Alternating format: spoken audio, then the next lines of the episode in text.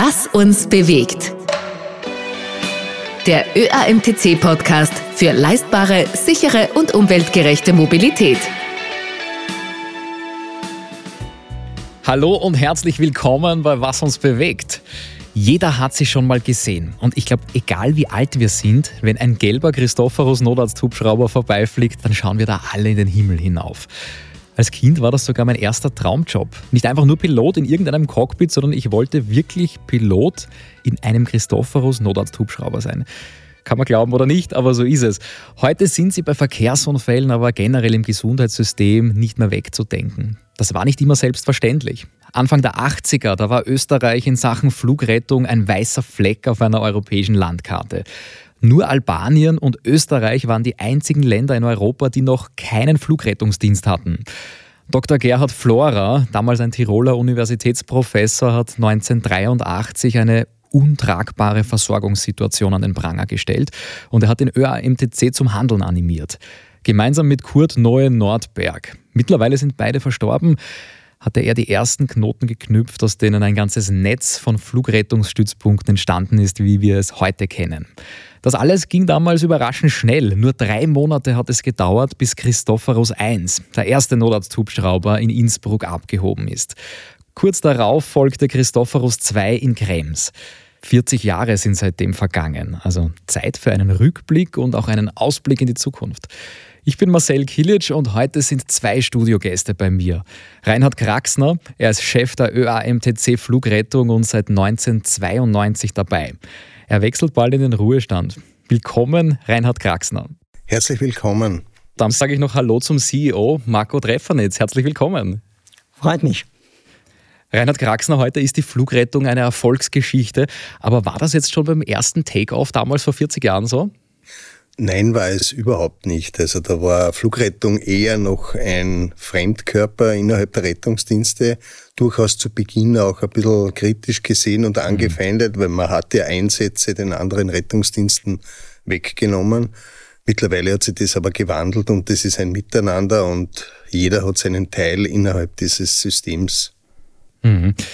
Jetzt sind Sie seit 31 Jahren bei der Flugrettung. Was hat sich in diesen Jahren alles verändert? Gelb sind die Hubschrauber immer schon gewesen, glaube ich. Aber was hat die Technik verändert? Es, es hat die Farbe Gelb natürlich von Anfang an war das, das Zeichen für unsere Hubschrauber, aber im Inneren der Hubschrauber hat sich extrem viel verändert. Von Hubschraubern, die vorwiegend auf analoger Technologie aufbauend konstruiert wurden, hat sich das gewandelt zu Hubschraubern, die jetzt wirklich voll digitalisiert mit automatischen Regelungssystemen und, und, und, Autopiloten, Vierachs-Autopiloten, mhm. Schwebeautomatik, alle Stückeln spielen, die man sich in dieser Baugröße gar nicht hat vorstellen können. Mhm. Und äh, mittlerweile fliegen die Hubschrauber teilweise auch nachts. Auch das ist noch gar nicht so lange so. Wir sind immer in der Nacht geflogen, aber nicht unter der vollen Ausnutzung der mhm. Technologie. Nachtsichtgeräte und nicht 24 Stunden. Ähm, aber momentan ist es so, seit 2017 haben wir jetzt einen durchgehenden Betrieb über 24 Stunden. Und das heißt, wir machen die gleichen Landungen, die wir tagsüber durchführen, auch in der Nacht auf unvorbereiteten Plätzen. Mhm. Und das ist das Neue. Mhm. Wir haben schon erwähnt, äh, das Flugrettungszeitalter in Österreich, das hat ein bisschen später begonnen als in manchen anderen Ländern. Damals hat man sich sicher viel von anderen abgeschaut. Aber wie sieht das heute aus äh, mit dem berühmten Blick über den Tellerrand? Wer schaut da zu wem rüber? Jeder zu jedem, würde ich sagen, weil es sind natürlich europaweit oder auch weltweit sehr viel kluge Köpfe am Werkeln und man schaut sich von allen, äh, wo man etwas abkupfern kann, auch etwas ab. Wir haben zum Beispiel ein spezielles Setup für die Beleuchtung der Hubschrauber von den Australiern uns an, angeschaut. Es gibt äh, andere Dinge im medizinischen mhm. Bereich, die natürlich ihren Weg dann über verschiedene Kongresse und Austausch auch zu uns finden und umgekehrt haben wir natürlich auch den Effekt, dass manche sich von uns, von Bergemethoden, von Verfahren etwas abschauen und das in ihre Länder mit übernehmen. Mhm. Wie viele Stützpunkte und wie viele Helikopter gibt es heute? Wir betreiben momentan 17 Stützpunkte in der Primärrettung, einen in der Sekundärrettung als Intensivtransporthubschrauber und zusätzlich während der Hochsaison im Winter vier Standorte. Und das betreiben wir mit 30 Hubschraubern, alle der Bauart EC 135H 135. Welche Hubschraubertypen sind mittlerweile im Einsatz? Wie hat sich das verändert? Wie schaut der Zeitstrahl aus der Evolution der Christophorus Hubschrauber? Also begonnen haben wir mit Ekeres, mit zweiturbinigen, die ich sage jetzt kaum Leistung hatten oder nicht ausreichend fürs Hochgebirge. Man hat dann umgeswitcht auf einturbinige Aloe 3, die beim Bundesheer immer noch fliegen. Das sind die mit dieser runden genau, Glaskuppel der, vorne im Cockpit. Der fliegende Wintergarten, haben wir gesagt. und, und dann geswitcht zu einturbinigen Ecureys, die schon sehr leistungsfähig waren, zu moderneren zweiturbinigen Ecureys und ab 1997 im Sommer dann auf den jetzt verwendeten Typ, der natürlich in seinen Varianten so ähnlich wie von Golf 1 bis mhm. Golf 5 äh, alle Stücke spielt. Welcher ist am angenehmsten zum Fliegen? Die letzten, weil da sehr, sehr viel durch den Autopiloten den Piloten abgenommen wird äh, und, und auch Stabilisationssysteme etc. einfach in der höchsten äh, erwartbaren Technologie vorhanden ist. Mhm, ein fliegender Computer. Genau. Und wie lange bleibt dieser Hubschraubertyp State of the Art? Also was tut sich da jetzt nicht speziell bei den Christophorus Hubschraubern, aber generell im Helikopterwesen? Also wie schaut die nächste Generation dann aus? Also mit unserem Hubschrauber werden wir sicher noch 10 bis 15 Jahre fliegen weil die bei der Wartung auch dementsprechend lange haltbar und sicher bleiben. Aber es tut sich natürlich im Hintergrund schon einiges. Es gibt die nächsten Generationen, die gebaut werden sollen. Äh, ich muss ein bisschen schmunzeln bei der Frage, weil 1987 hat, hat bereits ein Hersteller versprochen, dass er den Allwetterhubschrauber in Kürze vorstellen wird und jetzt haben wir 2023 und den gibt es immer noch nicht. Also in dieser Richtung wird sich einiges tun. Enteisung von Hubschraubern, Instrumentenflug und das ist eigentlich die Richtung, um die letzten Lücken, an denen der Hubschrauber nicht eingesetzt werden kann, wirklich noch zu füllen und, und den dann in die Luft mhm. zu bringen, wo er jetzt noch nicht fliegen kann. Wo ist die Grenze? Also was wäre beim Allwetterhubschrauber möglich, was jetzt nicht geht? Na, die, die, das Fliegen unter Verheißungsbedingungen. Ja. Äh, das geht jetzt nicht. Da haben wir eindeutig Einschränkungen in unseren Handbüchern. Das ist verboten. Äh, das sind zwar nur wenige Prozentsätze pro Jahr oder pro Tag, äh, wo das zutrifft. Aber das, diese Lücke zu füllen, ist eine der großen Herausforderungen für die Technik. Hm. Okay, also 10, 15 Jahre fliegen wir mit dem aktuellen Modell noch, aber Updates gibt es ja laufend. Also vom, äh, das Modell bleibt gleich, aber Upgrades äh, passieren immer wieder. Was wäre da zum Beispiel ein, ein, ein Paradebeispiel dafür? Ja, die Upgrades äh, gibt es einerseits äh, von Seiten der Hersteller, aber wir haben mit unserer Helia auch den Vorteil, selbst eine Entwicklungsabteilung zu haben und wo wir aus der Praxis heraus äh, Teile selbst entwickeln. Ein Teil ist, so ein, äh, ist zum Beispiel der selbsttragende Innenverbau für die medizinischen Geräte, äh, COCO genannt, mhm. was wir weltweit patentieren haben lassen und jetzt auch schon in den ersten Fremdhubschraubern auch einbauen. Mhm. Okay. Die ÖAMTC-Flugrettung arbeitet ja international auch. Also äh, auch die Christophorus fliegen über die Staatsgrenze hinaus. Ich erinnere mich da zum Beispiel an den Wirbelsturm in Tschechien. Das war schon sehr nah an der Grenze zu Österreich. Das ist eine Aufgabe, die mittlerweile organisiert stattfinden kann, weil sich die Länder auch damit beschäftigen, Rettungskräfte bei Bedarf vom Nachbarn mhm. nachzuholen, wenn große Ereignisse sind. Es gibt es aber auch standardisiert, wie zum Beispiel an der Grenze zu Bayern, haben wir einen unserer Hubschrauber stationiert, Christophorus Europa 3, und der fliegt ungefähr 50 Prozent seiner Einsätze in Bayern und die andere Hälfte mhm. in Österreich und das mit gemischten Crews. Das heißt, das ist wirklich ein, ein wahrlich internationales Konzept, das über die Staatsgrenzen hinaus wirkt und betrieben wird. Mhm, spannend. Vor zwei Jahren hatte die Christophorus Hubschrauber Staffel ihren 400.000. Einsatz. Bei wie vielen Einsätzen stehen wir heute, August 2023? Nicht ganz 432.000 Einsätze. Also wir fliegen pro Jahr ungefähr jetzt 21.000, 22.000 Einsätze. Und das heißt, dass wir pro Monat jetzt in, den, in der Hochsaison bis zu zweieinhalbtausend Einsätze mit unserer Flotte fliegen. Mhm. Das ist schon eine, eine ordentlich große Zahl. Äh, wo auch viel Logistik, Ausbildung etc. dahinter liegen. Mhm, mh. Was kann ich mir vorstellen bei einer Hubschrauber-Crew, bei einem Dienst? Wie oft hebt man da mindestens oder maximal ab? Wo pendelt ihr euch da ein? Fahrt wird uns nie, wenn wir laufend auf die Einsätze vorbereitet sein müssen. Das heißt, wenn wir laufendes äh, Wetterbriefing, ein laufendes Briefing über die Notams und mhm. über alles, was so rundherum passiert. Und jedes der Crewmitglieder hat natürlich auch Fortbildungen zu absolvieren, zum Teil digital, also in Lernprogrammen. Und die werden dann an solchen Tagen, wo weniger Einsätze sind, abge, abgehandelt. Mhm, verstehe. Also null kommt vor und maximal, was ist das meiste, wo du dich erinnern kannst? 13, 14 Einsätze mhm. pro Tag, da kommt man nicht einmal äh, zum etwas trinken oder irgendwo auf die Toilette zu gehen. Also da fliegst du von einem Einsatz gleich weiter, ohne dass zum du zurück... nächsten und nur dazwischen schnell tanken, wieder auffüllen der Gerätschaften und der Ausrüstung und sofort zum nächsten. Mhm. Das ist natürlich auch extrem anstrengend, vor allem wenn das in Zeiten ist, äh, passiert, die, die so wie jetzt über 30 Grad haben. Da ist das schon eine ordentliche Challenge auch für die gesamte Crew. Mhm. Ich habe ein, äh, eine spannende Erinnerung. Ich habe meinen Zivildienst beim, bei der Rettung gemacht und ähm, war äh, beim Krankenhaus in Tulln. Und da sind wir da einer Christophorus C2-Besatzung begegnet. Ähm, und da hat einer bei dieser Crew gesagt, ich glaube, ich gehe noch geschwind aufs Klo. Oder wurscht, wir sind in ein paar Minuten in Krems.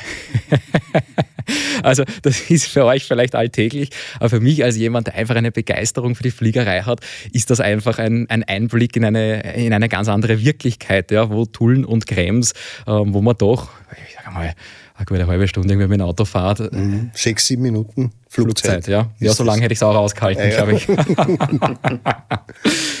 okay, also wir haben vorher gesagt, 432.000 Einsätze bis jetzt.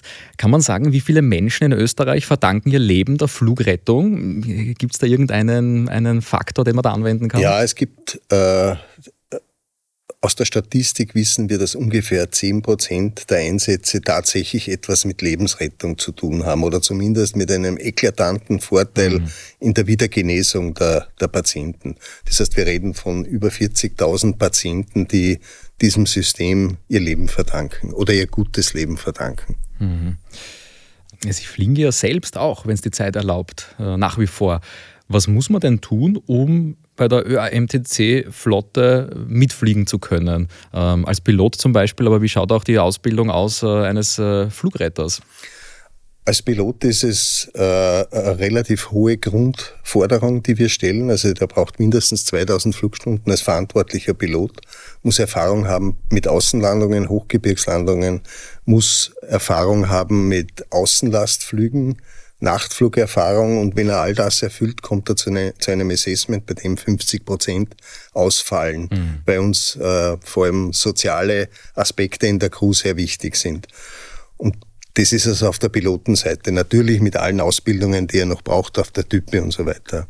Bei den Ärzten ist es so, dass es Ärzte sind, die zehn Jahre in bodengebundenen Systemen bereits als Notärzte arbeiten und dann sozusagen den letzten Schritt in das äh, höchstwertige System gehen können, mit, auch mit einem Assessment mittlerweile, wo uns auch wichtig ist, dass man die Leute, die in einem kleinen Team bestens performen können, dann ausgesucht werden und dementsprechend ausgebildet werden.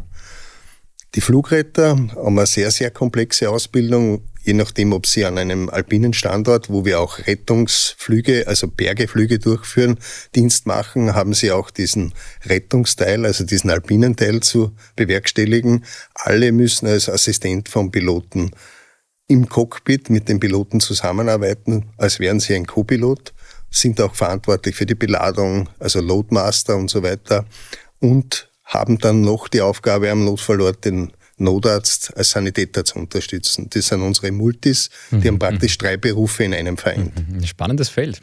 Sehr spannend. Vielleicht wäre das was für mich gewesen. ähm, wie schaut denn das Prozedere aus? Das heißt, wir haben eine dreiköpfige Crew an Bord. Äh, das wirkt immer so ein bisschen actionreich und autark, wenn man euch landen sieht und dann steigen drei aus. Aber in Wirklichkeit ist ja ein ganzer Apparat an Mitarbeiterinnen und Mitarbeitern im Hintergrund. Wie schaut das Team aus? Wie schaut dein Team aus der äh, ÖAMTC-Flugrettung? Wie viele Leute sind das auch im Backoffice? Auf der rein operativen Seite sind es 70 Piloten, es sind 180 Flugreiter und es sind in etwa 600 Ärzte, die für uns arbeiten. Und im Backoffice beziehungsweise in der Technik, das muss man auch dazu sagen, wir haben unsere eigene Hubschraubertechnik, äh, sind dann ungefähr 40 Leute, die in der Verwaltung von Qualitätssicherung über Verrechnung, über Controlling etc. arbeiten und ungefähr 50 bis 60 Leute in der Technik, davon ein hoher Prozentsatz lizenzierte Techniker, also ganz hochwertige Arbeitsplätze. Und der Hubschrauber kommt ja nicht von selbst, den muss irgendwer anfordern. Aber wie läuft dieses Prozedere genau ab? Ruft da meistens jemand 144? Das ist eigentlich der hauptsächliche Grund. Also wir sind äh, völlig entkoppelt von der eigentlichen Anforderung. Das geht bei den jeweiligen Landesleitstellen, gehen, gehen die Anforderungen über 144 oder 140, wenn es der Bergrettungsnotruf ist, ein. Und die entscheiden dann, welches Rettungsmittel eingesetzt wird. Und wenn es der Hubschrauber ist, drücken die auf den Knopf und wir werden alarmiert. Das heißt, wir haben äh, in die erste Ebene der Anforderungen haben wir überhaupt keine Verbindung bekommen, aber sehr, sehr gut aufbereitetes Datenmaterial von dem Einsatz bereits dann mitgeteilt, zum Teil über iPad, zum Teil über Pager, zum Teil über äh, Apps, die wir haben, so dass wir wirklich jede Information, die zu dem Zeitpunkt zur Verfügung steht, schon äh, im Sinne des Patienten mhm. einsetzen können. Und was rechtfertigt einen Hubschrauber-Einsatz? Ist es, wenn es ein entlegenes Gebiet ist, wo man mit dem, mit dem Rettungstransportwagen nicht hinkommt oder weil es ganz besonders schnell gehen muss? Es ist gemischt in einem Alpenstaat, wie es Österreich ist, ist es auch das Gelände, weil man bei manchen Einsätzen einfach nur den Hubschrauber als Möglichkeit hat, den runterzubringen, will man ihn nicht über Stunden zu Fuß irgendwo herunterbergen. Aber meist ist es doch eine Form der Lebensbedrohung in irgendeiner Form, ob das von einem, einer Bewusstlosigkeit über einen Herzinfarkt, über irgendeine schwere Verletzung ist. Das entscheidet aber die Leitstelle. Dazu gibt es internationale Kriterien, nach denen entschieden wird. Und das ist dann der Grund, warum der Disponent auf den roten Knopf drückt. Mhm, verstehe. Wird Ihnen das Fliegen abgehen äh, oder haben Sie privat auch äh, noch irgendein Hobby in der Fliegerei? Äh, das Fliegen wird mir wahrscheinlich ja abgehen, aber es ist nichts, wo ich nicht alles schon erlebt hätte oder alles Erdenkbare erlebt hätte. Und damit ist es auch ein Kapitel, das man sehr gut abschließen kann, glaube ich. Mhm. Mhm. Marco Treffanitz, Sie sind auch Pilot? Äh, nicht für Hubschrauber, ich habe ein paar Hobbypilotenscheine, Segelflieger, Motorflieger, so das Klassische halt. Mhm, also Dadurch das, auch die Verbindung zum Fliegen. Also das Herz schlägt da höher, wenn man da im Hangar steht. Genau. Äh, wie haben sich denn die Rahmenbedingungen für die Flugrettung jetzt im nationalen, auch internationalen Kontext verändert? Was braucht es im Hintergrund, damit das Werkel Flugrettung funktionieren kann? Auch vielleicht äh, von der Infrastruktur, von den rechtlichen Rahmenbedingungen her? Also die, die Frage ist sehr weit natürlich. Äh, da, da braucht es natürlich sehr vieles. Der Rainer Kraxner hat das vorher schon auch äh, beantwortet, so ein Teil. Es braucht natürlich einmal unsere Mitarbeiterinnen und Mitarbeiter, die da eigentlich von der, von der Putzfrau angefangen bis über die Verwaltung, Ground Operation, die Crews draußen, die Technik, die Helier, die da äh, ihren Teil dazu beitragen, dass wir unsere Leistung auf dem Qualitätsniveau erbringen können. Auf der anderen Seite ist es aber auch notwendig, dass man gute äh, Partner hat, die wir in Österreich Gott sei Dank mit den einzelnen Bundesländern auch haben, die, die uns da auch unterstützen und zu guter Letzt natürlich äh, auch äh, Unterstützer, die das System Flugrettung halt auch mittragen. Wer sind diese Partnerinnen und Partner? Wie finanziert sich das System? Wer zahlt den Einsatz? Bei den Einsätzen ist es äh, in Österreich ein extrem kompliziertes System. Äh, wir haben unterschiedliche Arten, wie, das, äh, wie die Verrechnung oder die, die Finanzierung zustande kommt. Im Großen und Ganzen kann man es vielleicht in drei große Bereiche aufteilen. Das eine ist einmal der klassische Einsatz, der über die österreichische Gebietskrankenkasse abgerechnet wird.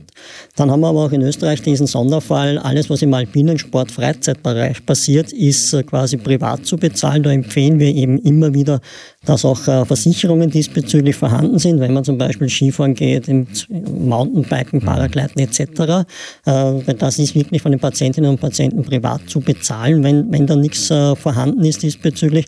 Und der dritte Teil ist eben diese öffentliche Hand, wo wir Verträge mit den Ländern haben, die uns da auch unterstützen. Ja, und zu guter Letzt natürlich, wenn es Bedarf gibt, der ÖMTC und äh, hilft uns da auch mit einem Euro pro Mitglied. Mhm. Bin ich als ÖAMTC-Mitglied besonders abgesichert, wenn ich zum Beispiel einen Schutzbrief habe? Der ÖMTC-Schutzbrief ist ein super Beispiel für die Rundumabsicherung in so einem Fall. Mhm. Das heißt, da habe ich im besten Fall dann gar keine Kosten, wenn ich jetzt unverantwortet in einen Unfall verwickelt bin. Im besten Fall äh, gar keine Kosten und damit äh, ist man natürlich sehr sicher, wenn man in Urlaub geht mhm. etc. oder mhm. seine Freizeitaktivitäten nachgeht. Mhm. Verstehe. Ein Aspekt, auf den man bei der ÖAMTC-Flugrettung immer wieder trifft, das ist eine langfristige Stabilität. Das betrifft zunehmend jetzt auch Bereiche wie zum Beispiel eben die Infrastruktur. Wie kann man da heute schon an morgen denken, wenn man noch nicht weiß, was morgen passiert? Wir versuchen da schon sehr viel äh, zu antizipieren. Es gibt unterschiedliche Bereiche. Natürlich diese CO2-Geschichte ähm, ist auch ein Thema bei uns. Wir versuchen eben äh, jetzt auch unsere Stützpunkte äh, mit Photovoltaikanlagen auszurüsten, auch das Thema Autarkie, Nachhaltigkeit damit abzudecken. Auf der anderen Seite haben wir aber auch äh, mit den Herstellern gemeinsam von unseren Triebwerken äh, das Thema Sustainable Fuels, also dieses SAF-Thema, ähm, äh, mitentwickelt, wo unsere Hubschrauber auch geeignet sind, das zu verwenden, um hier auch unseren CO2-Fußabdruck zu mhm. reduzieren. Und auf der dritten Ecke äh, kann man natürlich auch sagen, wir schauen, wenn wir jetzt neue Stützpunkte bauen, neue Stützpunkte entwickeln, versuchen wir hier auch zu antizipieren, wie schaut es aus? Wasserrückgewinnungssysteme, Wasseraufbereitungssysteme, also all das, was man tun kann, um hier quasi sozusagen diese Langfristigkeit, die du ins Spiel gebracht hast, äh, sicherzustellen. Mhm. Äh, und was werden die nächsten Innovationen sein, die wir bei der ÖAMTC Flugrettung erleben? Also Stichwort Drohnen, die jetzt in jeden Bereich kommen schaut ja aus wie ein kleiner Hubschrauber. Sehr gutes Stichwort. Äh, wir entwickeln gerade auch äh, mit einem Partner gemeinsam äh, quasi unseren Medical Drone Service. Diese Drohne schaut nicht ganz aus wie ein Hubschrauber, hat aber den Vorteil, dass sie über sehr weite Strecken dadurch auch fliegen kann, auch eine sehr gute Last bis zu 10 Kilo mitnehmen kann. Und da sind wir eigentlich auf einem sehr, sehr frühen Weg, quasi hier in die Entwicklung zu gehen, dass wir sozusagen dieses Service, also sprich Gerätschaften, Blutkonserven etc. über weite Strecken an die Bestimmungsorte zu bringen ähm, umsetzen können. Auf der anderen Seite sehen wir aber auch, äh, wenn wir zu unserem Partner nach Deutschland schauen, zum ADAC, dass die neben dem Hubschrauber auch ein komplett anderes Service äh, verfolgen. Dieses Volocopter-Service, es ist eigentlich ein elektrisch betriebener Hubschrauber, ist ein komplett anderes System. Und auch da halten wir unsere Augen offen, inwiefern das vielleicht im urbanen Bereich was Einsetzbares ist. Volocopter, das sitzt aber nach wie vor eine Crew drin oder ist das autonom? Da sitzt der Pilot drinnen mit dem Arzt, ist ein bisschen anderes System, ist eigentlich nur ein Bringservice und der Hubschrauber ist sozusagen in der Hinterhand und wenn es erforderlich ist, wird entweder der Hubschrauber oder bodengebunden nachgefordert, um die Patientin, den Patienten abzutransportieren. Wie gesagt, mhm. das ist ein Versuchsprojekt, was aktuell bei unserem Partner in Deutschland, bei der ADAC Luftrettung läuft, wo wir in einem sehr engen Austausch sind und uns das natürlich auch sehr genau anschauen. Mhm. Ja, wir haben jetzt ganz viele Aspekte besprochen. Entstehungsgeschichte, Entwicklungen der letzten 40 Jahre. Wohin geht die Reise? Mich wird als, ja, ich habe am Anfang erwähnt, ähm, mich hätte dieser Job als Kind immer sehr interessiert. Reinhard Kraxner, was sind so deine prägendsten, deine spektakulärsten oder die Einsätze, die dir besonders in Erinnerung bleiben? Was, welchen Einsatz würdest du erwähnen, wenn du diese Frage bekommst? Ich glaube, es sehr gut zusammenfassen äh, tut der Einsatz nach Tschechien bei diesem Tornado unsere Möglichkeiten.